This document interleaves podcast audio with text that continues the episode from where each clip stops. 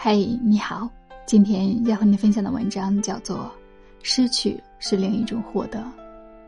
失去如一团团灰白色的迷雾，让人窒息、慌乱无措。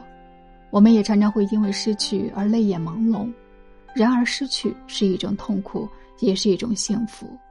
深秋时节，漫步林间，火红的树叶恍如飘落的花朵，美得洒脱而悠然。这是秋叶用最后的生命燃起的火焰，生命逝去了，它的美丽却永远留在了人间。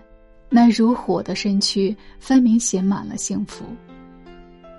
有一位憨厚的乡下老者，在儿女的鼓动下，拿着祖传的瓷器上了电视台的鉴宝节目，希望专家能够帮他鉴定一下祖传瓷器的价值。老者的父亲生前曾经说过。这个瓷器为宋代定窑烧制，价值连城。老者自己不懂，因而想请专家看看到底是不是那么名贵。结果揭晓，专家认为瓷器是个赝品，连一千块钱都不值。顿时全场哗然。主持人关心的问老者：“您一定很难过吧？”老者此刻却变得无比淡然，他微笑的回答道。这样啊也好，我可以安心的把它摆在客厅里，再也不怕有人来偷了。得之桑榆，失之东隅，这是生活的真实写照。人生的道路不可能永远平坦，正如古人说的：“人生不如意事十之八九。”在漫长的岁月里，顺境与逆境，得意与失意，快乐与痛苦，无处不在，无时不困扰着我们。于是，生命里留下了许许多多的遗憾，生活里有了无数声长吁短叹。遭遇坎坷，面对困境，我们总是在利与弊之间取舍，在失与得之中成长。生活对人是平等的，他给予你美貌，也许就不会再给你过高的智商；他给予你快乐，同时也要你承担部分痛苦。每个人的心里都住着两位客人。他们是痛苦和快乐，你太快乐了，会吵醒沉睡的痛苦；当你痛苦的时候，快乐也会随时出现在你的身边。生活是一本智慧的书，它教会我们要学着失去。失去固然是一种痛苦，但是它也是一种幸福。失去了阳光的普照，你可以欣赏繁星的闪烁；失去了盎然的春意，你可以欣赏丰硕的金秋。失去了飒爽的青春，你则拥有了淡然的成熟。失去是另一种幸福，拥有什么就珍惜什么，才是真正的幸福。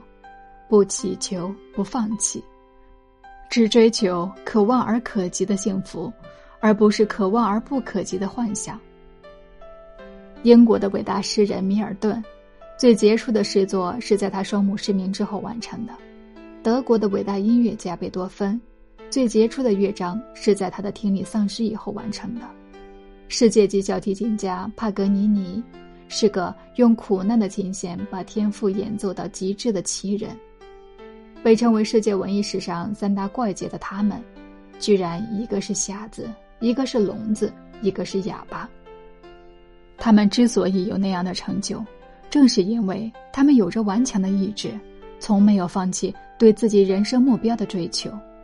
虽然命运夺去了一些常人看来很重要的东西，但是他们却从不感叹命运的多舛和不公。命运向来都是公正的，它让你在这方面失去了，就会让你在其他方面得到补偿。当你遗憾失去的同时，可能就有另一种意想不到的收获。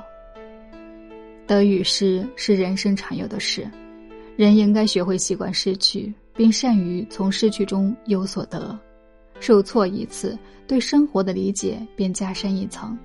举得起放得下叫举重，举不起放不下叫负担。心灵的自由、真心的飘逸、胸襟的坦荡、气质的超然，才是快乐的人生。只要我们正视人生的得失，月亮即使有缺，也依然皎洁；人生即使有遗憾。也依然美丽。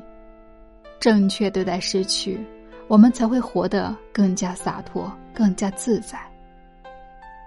好了，今天的分享就到这里，感谢你的收听、订阅和关注，我是金乃一束花香，我们下期继续。